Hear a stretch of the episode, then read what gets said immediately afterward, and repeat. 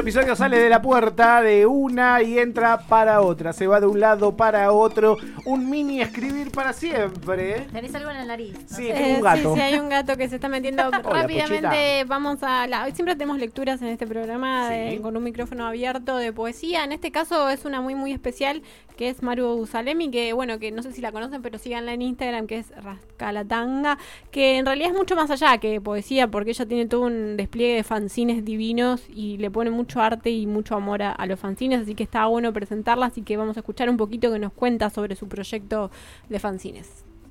Hola, soy Maru Salemi, soy poeta visual, actriz y estudiante. Actualmente dicto el taller de escritura en el espacio de belleza y felicidad en Villa Fiorito, el taller itinerante de creación de fanzines, trabajo como redactora y escribo mi primera obra de teatro. Durante el 2019 curé el ciclo de lecturas de poesía y narrativa, Lecturas Sucias. Rescatar la tanga Nace como un fanzine en el año 2014 en el marco de un laboratorio que hice y mm, a partir de ahí eh, todo el proyecto eh, toma ese nombre.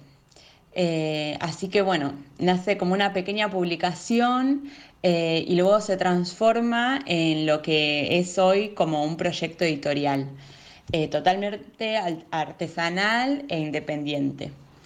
Bueno, publico textos, poesía visual, libritos objeto, impresiones gráficas y próximamente voy a empezar a publicar entrevistas eh, a mujeres o a colectivos de mujeres de toda Latinoamérica. Eh, El material que trabaja Rescata la Tanga, roza el erotismo, el placer, juego, eh, son escrituras a favor del calor. Eh, se propone llevar la palabra hacia cualquier soporte y espacio. Y bueno, dentro de este universo también se dictan talleres de autopublicación y afines y siempre trabajo en comunidad con diferentes artistas.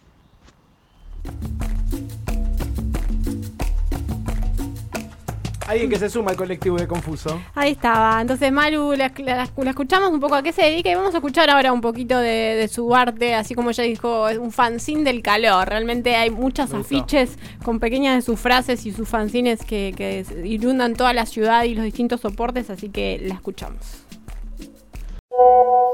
Bombachas voladoras. ¿Y si tengo que buscar tu sonrisa para sentirme mejor? La voy a buscar en mis bombachas viejas que hicieron de tu tender un refugio en este mundo. La voy a buscar en mi interior, metiéndome la mano y pensando en vos. Te voy a enviar un sentimiento, voy a hacer que mis bombachas vuelen con el viento hacia donde estés vos. Y si no llegan las palabras, que lleguen las bombachas, con papelitos de cariño, que digan que te guardo en lo más profundo de mis intestinos. Hoy tengo bombachas nuevas que no vas a conocer. Tu amor en mis pensamientos, a mis bombachas nuevas, haz humedecer. Tus amigas y yo a veces bailamos cerquita. Tus amigos y yo a veces nos manoseamos un poquito. Y si me pierdo fácil, haré volar todas mis bombachas para que vayan a buscarte. Y si no te encuentran, voy a dejar que se pierdan. Me quedaré sin bombachas así como me quedé sin tu olor.